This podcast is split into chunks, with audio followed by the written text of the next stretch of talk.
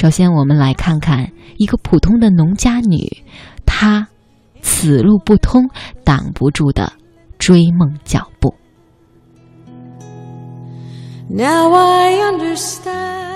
她的名字叫李翠丽，是一个普通的农家女。二零零五年，她在父亲的资助下开了一间农家超市。作为村里的第一家超市，很快就吸引了村民们前来消费。可是渐渐的，他发现物质生活富裕了的乡亲们，精神生活的节奏却明显跟不上物质生活发展的步伐。莫名的责任感让他想要改变这种现状。李翠丽萌生出了一个念头，让乡亲们免费读书。经过反复的思量。李翠丽自筹资金购买图书，在自家的超市里腾出地方，创办了一间免费书屋，叫做“微光书院”。李翠丽的付出没有换来大家的理解，来超市买东西的人们只是好奇的往书屋的那个方向看几眼，询问是不是真的免费。得到肯定的答复之后呢，不仅没有借书，反问李翠丽图个什么。渐渐的，流言蜚语越来越多。有人说，他弄个免费的书屋是为为了招揽顾客，书费免了，说不定啊，超市的物价就要涨了。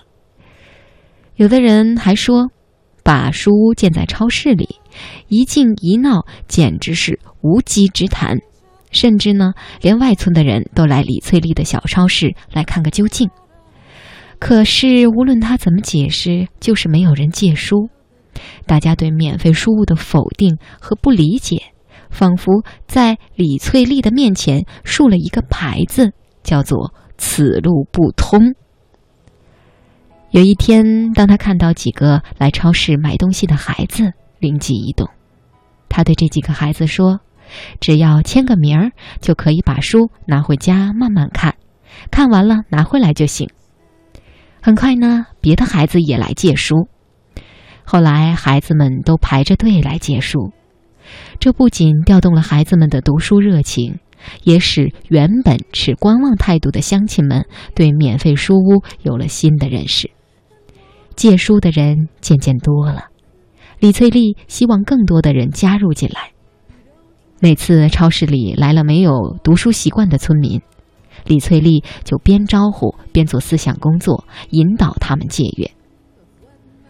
不限定开放时间，不需要任何证件，没有条条框框的约束。越来越多的村民走进书屋借阅。李翠丽还准备了一个留言簿，大家可以把对免费书屋的意见和建议写下来，让书屋更好的为大家服务。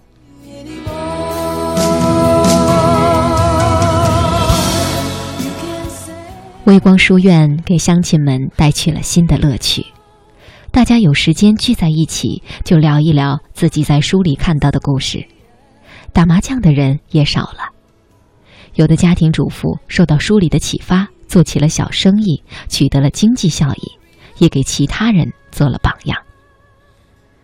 正当李翠丽庆幸有越来越多的乡亲们进入书屋来借阅时，新的问题也随之而来。他发现留言簿上很多村民留言说，他们想看的书在书屋里找不到。李翠丽犯难了，现有的书籍已经不能满足大家日益高涨的借阅需求了。没有新鲜血液注入的微光书院，很快就会失去现有的生命力，而自己的经济能力又有限，无法长时间的持续投入。于是。李翠丽走上了街头募捐的道路。第一次募捐是在县城最繁华的超市门前。为了能够让大家更好的了解、支持微光书院，他特意做了一张微光书院的简介，喷绘挂在了三轮车上。看到来来往往的人没什么反应，李翠丽索性就把喷绘扯下来，用双手举在胸前。这样果然奏效，不一会儿就围了一圈人，有拿手机拍照的，有问长问短的，可就是没有人说要捐书。不一会儿，有个商贩以占了他的地盘为由，把李翠丽给驱逐了。第一次募捐以失败告终，李翠丽又一次面临此路不通。回到家的李翠丽十分沮丧，募捐没有达到她预期的效果，无法解决免费书屋面临的问题。不得已，李翠丽在父亲的建议下。开始向一些单位来寻求捐助，县城里的大小单位，李翠丽都跑遍了。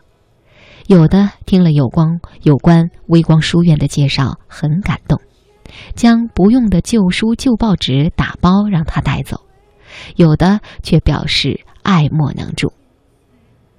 李翠丽和她蹒跚学步的微光书院，就这样一次次面临此路不通。一次次换个方向，另寻他路，从不放弃。此路不通，没有挡住李翠丽追梦的脚步。当越来越多的人开始理解她和微光书院，当越来越多的人支持微光书院，李翠丽终于圆了她的读书梦。